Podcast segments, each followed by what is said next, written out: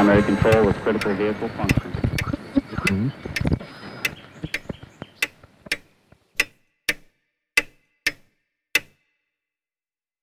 Herzlich willkommen zu Zukunft Denken, Episode 45. Der Titel der heutigen Episode ist Mit einem Reboot aus der Krise, also die Frage, können wir durch radikale Änderungen, durch eine Rebellion, durch eine Revolution, durch eine schnelle und fundamentale Veränderung unserer Gesellschaft von unten nach oben durch alle Strukturen durch, die großen Probleme der Zeit, wird den Klimawandel lösen? Ist eine Rebellion das, was wir benötigen? Oder treibt uns das vielleicht nur noch viel tiefer in die Krise? Kurz vorweg, dieser Podcast ist kostenlos und werbefrei und wird auch kostenlos und werbefrei bleiben. Sie können mir aber helfen, indem Sie Bewertungen auf Podcast-Plattformen wie iTunes abgeben oder Episoden in sozialen Netzwerken teilen, aber noch wichtiger, im Kollegen- und Freundeskreis weiterempfehlen. Aber zurück zum Titel der heutigen Episode, mit einem Reboot aus der Krise. In der Krise aufräumen und neu aufbauen, was für eine Idee. Gerade in Zeiten der Krise liest und hört man immer wieder Geschichten, Fantasien, manchmal auch Schreckens- oder gar Wunschvorstellungen. Unsere, vielleicht sogar globale Gesellschaft könnte kollabieren und dann einen sogenannten Reboot durchleben. Wie ein Phönix aus der Asche sollte dann eine neue, bessere Gesellschaft aus den Ruinen der alten aufstehen. So wird auch von manchen extremen Gruppen die Idee in den Raum gestellt, eine solche Disruption bewusst herbeizuführen. Wenn man etwa die Webseite von Extinction Rebellion liest, so findet man, Zitat, Traditionelle Strategien wie Petitionen, Lobbying, Wahlen und Proteste haben aufgrund der tief verankerten Interessen von politischen und ökonomischen Kräften nicht funktioniert.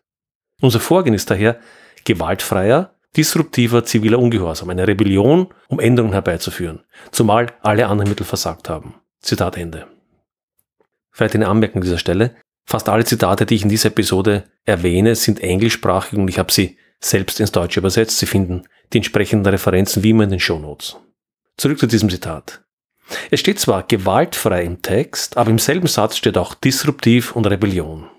Auch Wahlen haben, nach diesem Zitat, nicht funktioniert, also werden, so verstehe ich das, Wege an der Demokratie vorbeigesucht. Denn wenn Wahlen nicht funktionieren, wer entscheidet dann? Es gibt noch radikalere Vorstellungen und Fantasien in politisch extremen Strömungen von Anarchisten bis zu Rechtsradikalen und in radikal religiösen Gruppierungen. Denken wir an Bewegungen, die dem Islamismus zuzurechnen sind, oder auch evangelikalen Bewegungen, zum Beispiel in den USA, die ebenfalls glauben, über radikale Änderungen eine bessere Welt, eine nach ihrem Sinne bessere Welt herbeiführen zu können, oder gar über einen Kollaps und dann Neuaufbau nachdenken. Der britische Philosoph John Gray fasst dies so zusammen. Zitat. Der millenaristische Geist glaubt, die menschliche Welt kann komplett und schlagartig transformiert werden. Zur Zeit des Mittelalters wurde dies durch Gott oder Gottes Vertreter auf Erden erreicht. In modernen Zeiten gilt als Autor dieser neuen Welt die Humanität oder selbsternannte revolutionäre Avantgarde. Zitat Ende. Also nutzen wir doch die Krise, räumen wir das alte Zeug weg und bauen wir von vorne neu auf. Wir beginnen also von vorne, aber wir wissen diesmal besser, machen alles besser und alles wird gut. Dabei aber völlig ignorierend, dass es immer noch dieselben Menschen sind, die es vorher auch nicht perfekt hinbekommen haben, die jetzt alles in Ordnung bringen sollen und das instantan, sofort. Es sei denn, Teil der Strategie ist es, große Teile der Menschen nicht mitzunehmen. Dies kennen wir aus politischen Ideologien der Vergangenheit. Dazu etwas später mehr. Derartige Ideen hört man aktuell häufig, wenn es zum Beispiel um die Reaktion auf den Klimawandel geht, auf die Klimakrise, auf Probleme im Finanzsystem, berechtigte Probleme, unser Wirtschaftssystem, das nicht nachhaltig ist, aber auch, wenn internationale Politik oder einzelne Staaten versuchen, totalitäre Regime zu stürzen, um den Menschen dort Demokratie zu bringen. Aber auch, wie genannt, religiöse Verehrungen aller Art, die zu einer besseren Welt führen sollen. Einige dieser Aspekte habe ich schon in früheren Episoden angesprochen. So etwa in Episode 44, in der vorigen Episode, Was ist Fortschritt im Gespräch mit Philipp Blom, in Episode 41 über intellektuelle Bescheidenheit, Episode 37 Probleme und Lösungen und nicht zuletzt Episode 27 Wicked Problems. Würde mich freuen, wenn Sie die ein oder andere nachhören, wenn Sie sie noch nicht kennen. Kehren wir zu der Idee zurück, der Phönix steigt aus der Asche auf. Sollte die Rebellion gelingen oder der Kollaps kommen, so wird es, das möchte ich heute zeigen, keinen Phönix geben, der aus der Asche aufsteigt, sondern nur unendliches Leid. Die Idee radikaler und fundamentaler auf Rebellionen gegründeten Neukonzeptionen sind auf vielen Ebenen falsch und, wie ich meine, gefährlich. Die einzige Option scheint, so hart es klingen mag, eine graduelle evolutionäre Transformation der Gesellschaft anzustreben. Eine, wo wir auch den Großteil der Menschen mitnehmen können. Einerseits stecken wir in globalen Widersprüchen, die sehr schwer friedlich aufzulösen sind. Denken wir an den bekannten und sehr wirkungsvollen Spruch der Wahlwerbung der Republikaner in den USA. The American way of life is non-negotiable. Der amerikanische Lebensstil ist nicht verhandelbar. Auf der anderen Seite, so ethisch schwierig diese wohlhabende Seite des Planeten ist, die andere ist noch dramatischer. Milliarden Menschen leben nach wie vor in Armut, auch wenn der eine oder andere Statistiker das versucht schön zu rechnen. Eine Flucht aus dieser Armut wird aber ohne Ressourcen und Energieverbrauch nicht geschehen. Diese Ungerechtigkeit will behoben werden, aber der Weg dorthin ist nicht so offensichtlich wie die Ungerechtigkeit. Der Versuch, gesellschaftliche Probleme und Visionen radikal und schnell umzusetzen, hat es in der Vergangenheit, in der nahen Vergangenheit, mehrfach gegeben. In der Nazi-Herrschaft, der kommunistischen Revolution, Maos Kulturrevolution oder, etwas jünger, dem Versuch im Irak durch militärische Intervention Demokratie herzustellen, doch dazu etwas später mehr. Und es gab zahlreiche andere. In jedem Fall war das Ergebnis schrecklich. Oftmals waren Millionen Tote oder verwüstete Länder die Folge.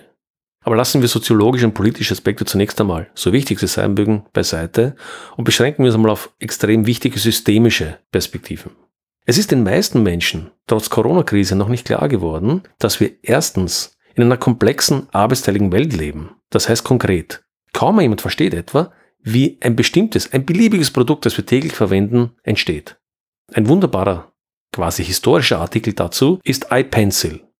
Leonard Reed stellt in diesem klassischen Artikel aus dem Jahr 1958 die Frage, wer denn wisse, wie ein Bleistift gemacht wird. Er schreibt diesen Artikel in der Ich-Form iPencil, also so wie ich der Bleistift und versucht hier dann in dem Artikel deutlich zu machen, dass im Grunde, wie er sagt, Zitat, Not a single person on the face of this earth knows how to make me. Also nicht eine einzelne Person auf der Oberfläche der Erde weiß, wie ich zu machen bin oder wie ich gemacht werde. Also als Bleistift.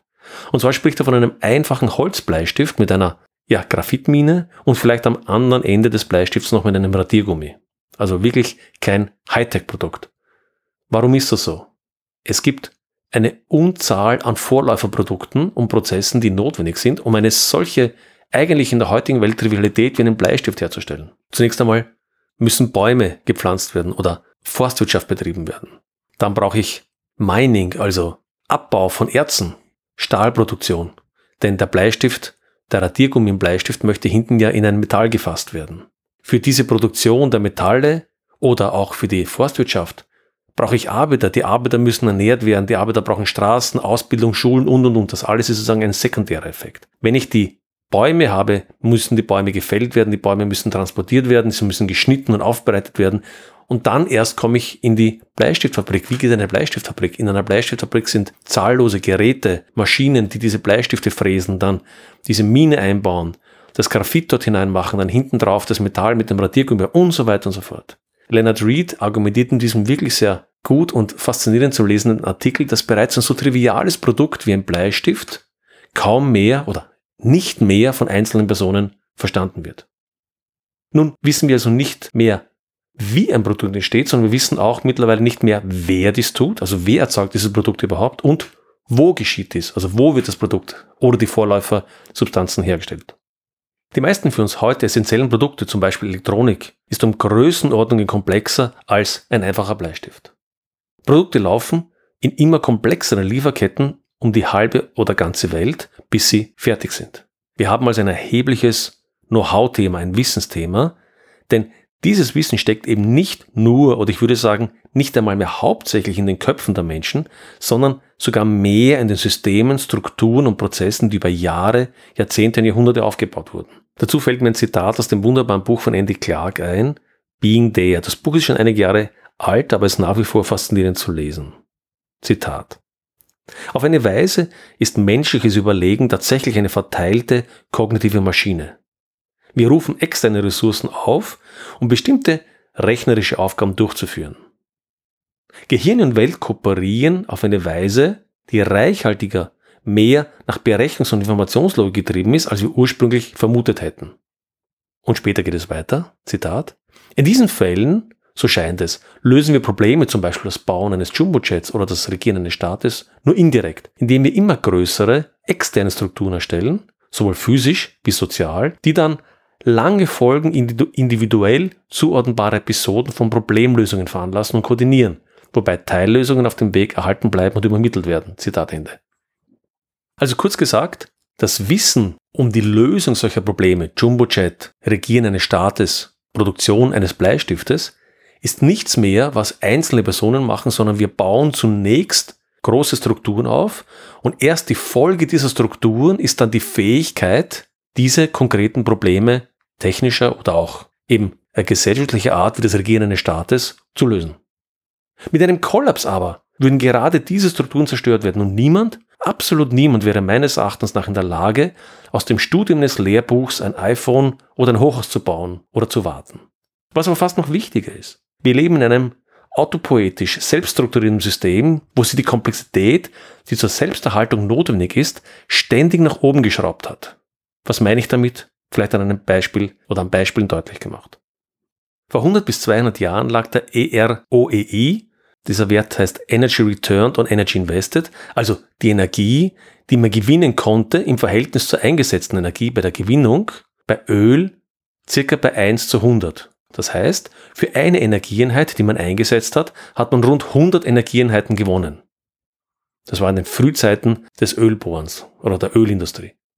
Bei den schlechtesten Formen, die heute ökonomisch betrieben werden, bei Ölsanden etwa, liegt es bei vielleicht 1 zu 5. Also das heißt, wir hatten früher eine Einheit Energie, um 100 Einheiten Energien zu gewinnen und heute bei den in der Wirkungsform schlechtesten Ölsanden etwa 1 zu 5 und auch alle anderen sind in der Effizienz deutlich zurückgegangen.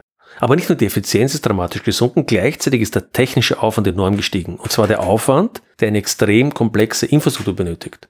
Denken wir an den Bau und die Erhaltung von Ölbohrinseln und Bohrverfahren, wo nicht einfach ein vertikales Loch gebohrt wird und Öl heraussprudelt sozusagen, wie in Texas vielleicht vor 150 Jahren, sondern wo mit computergesteuerten Verfahren der Bohrer etwas unernst ausgedrückt dreimal ums Eck fährt, bis er an die benötigte Stelle gelangt, wo sich die letzten Öl- oder Gasvorkommen befinden.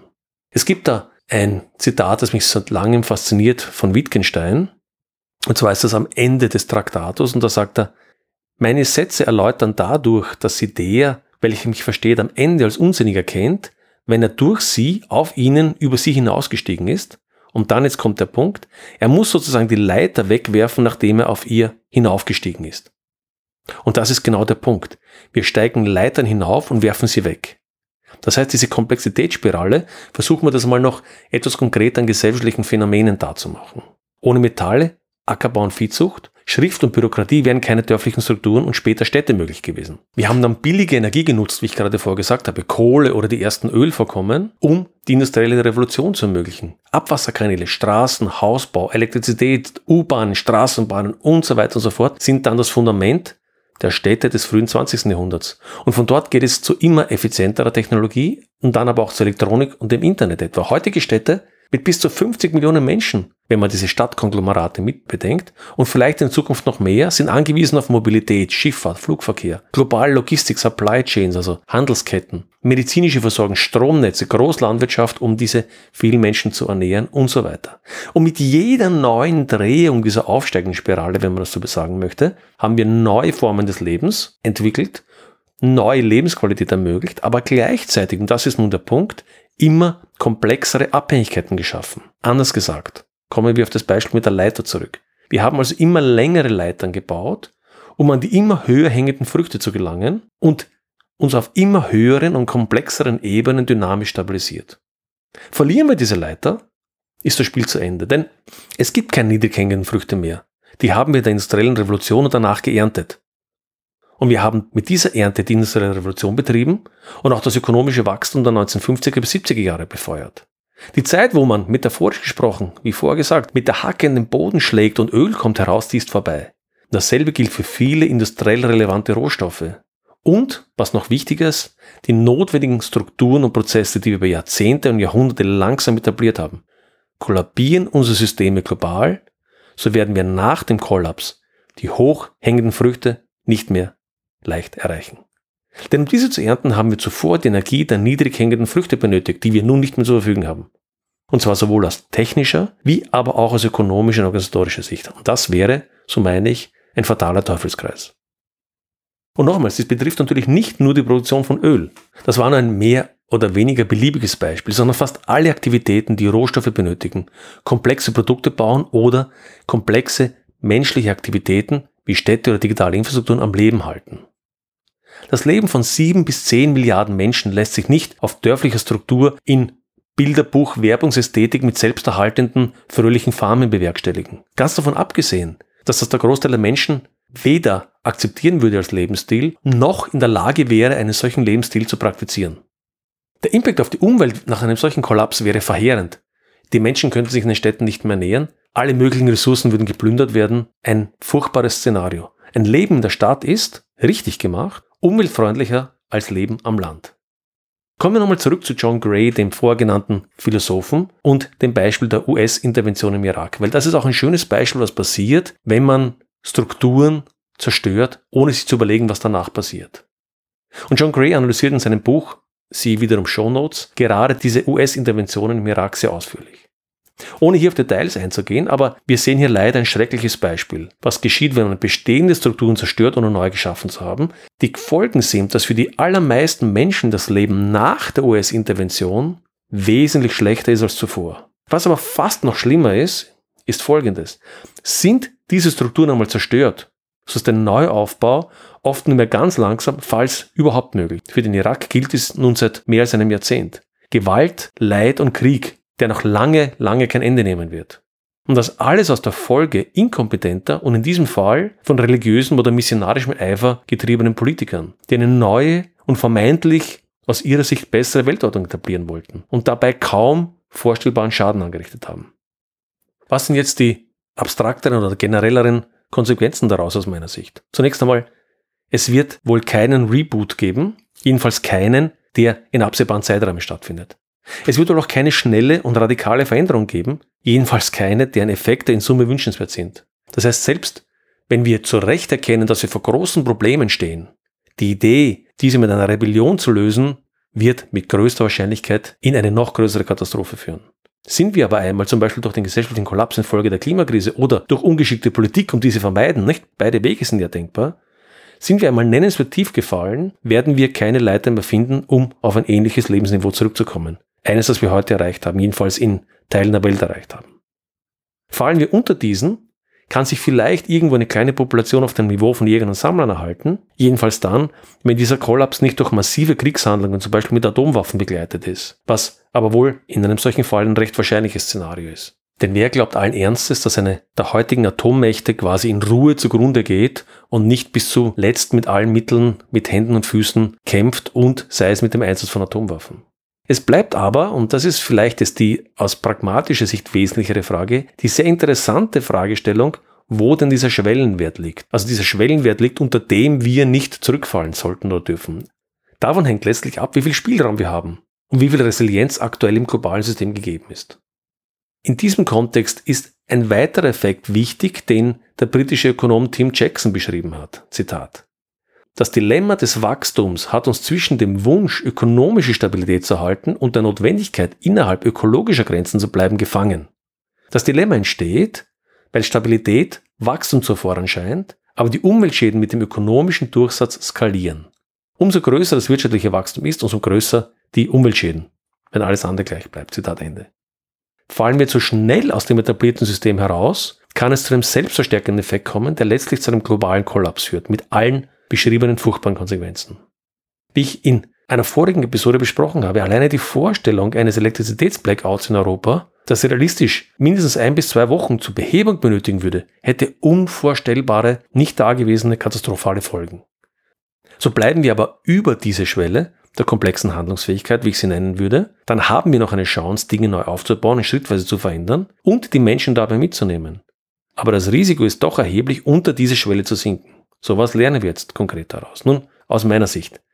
Die Kunst der Transformation unserer Gesellschaft hin zu einem nachhaltigen Lebensstil ist ein ungeheuer komplexer Balanceakt, wo einerseits substanzielle Veränderung notwendig ist, gleichzeitig hochgradig rational und nicht von Ideologien getrieben gehandelt werden sollte, und das Ganze aber gleichzeitig bei Erhaltung bestehender Systeme und Strukturen, bis wir diese tatsächlich resilient durch neu ersetzt haben. Das heißt zusammenfassend. Erstens, Bestehende Strukturen, die tragende Funktionen für die Gesellschaft haben, dürfen nur mit größter Vorsicht demontiert werden wenn man glaubt, man könnte etwas verbessern. Zweitens, wichtige Systeme unserer Gesellschaft müssen resilient und fehlertolerant werden. Und diese Resilienz und Fehlertoleranz ist wesentlich wichtiger und entscheidender für uns und unsere Zukunft als Effizienz oder Transparenz. Und drittens, wir können und sollen unsere Gesellschaft ändern und verbessern, aber eher transformativ, evolutionär, weil aus meiner Sicht nur unter diesen Rahmenbedingungen das gegeben ist, was ich vorher genannt habe. Wir dürfen daher niemals einen zu großen Einbruch oder Kollaps riskieren, da wir zu jedem Zeitpunkt auf relativ hohem Komplexitätsgrad handlungsfähig bleiben müssen, bis wir einen neuen, dynamisch stabilisierten und hoffentlich besseren Zustand erreicht haben. An dieser Stelle wieder herzlichen Dank für die Aufmerksamkeit. Ich freue mich wieder über Zuschriften, Kritik, Lob, was auch immer. Schreiben Sie mir, kontaktieren Sie mich und wünsche Ihnen noch einen guten Morgen, einen schönen Tag oder einen geruhsamen Abend, je nachdem, wann Sie mich hören. Bis zum nächsten Mal.